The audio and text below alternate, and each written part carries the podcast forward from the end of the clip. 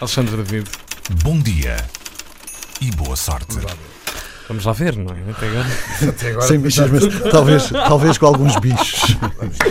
Ora então, olá, bom dia. Já aqui trouxe várias vezes o caso de Nova Delhi, na Índia, cidade que vive por estes dias momentos assustadores por causa da poluição, mas afinal não é preciso ir tão longe para encontrar situações complicadas nesta matéria. Aqui na Europa também existem casos extremos, não tão extremos como em Nova Delhi. Sarajevo, a capital da Bósnia, entra agora na lista das grandes preocupações em matéria ambiental, tanto há tão pouco que o governo regional foi obrigado a cancelar todos os eventos públicos para tentar baixar os níveis do chamado smog. O governo decidiu ainda proibir a circulação de veículos pesados de mercadoria. Perante a densa nuvem de smog que paira nos últimos dias na cidade, as autoridades recomendaram aos habitantes para ficarem em casa.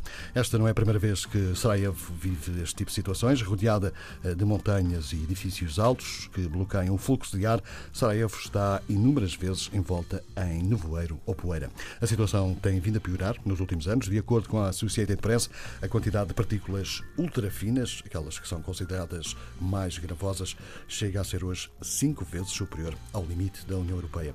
Agora, a central de aquecimento da capital, que funciona a carvão, vai ter que trabalhar com temperaturas mais baixas. Obras que produzam poeira e pó estão suspensas em Sarajevo por tempo indeterminado.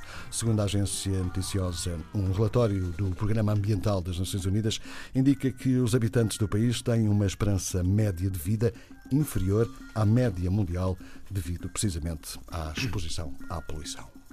Isto não são nada Dramático. notícias. Não. Nada. Não.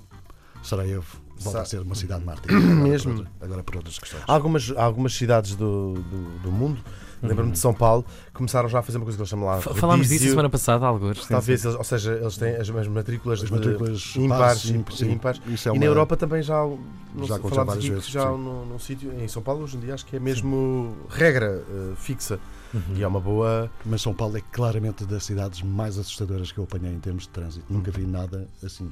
Também são muitos, muitos milhões de É pessoas numa assustador. cidade com muito pouca, pouca Eu cheguei a estar duas, três horas numa fila para percorrer. eh, Para comprar droga. para percorrer dois quilómetros. Assustador. Assim não vale a pena, nem que o produto seja tão bom.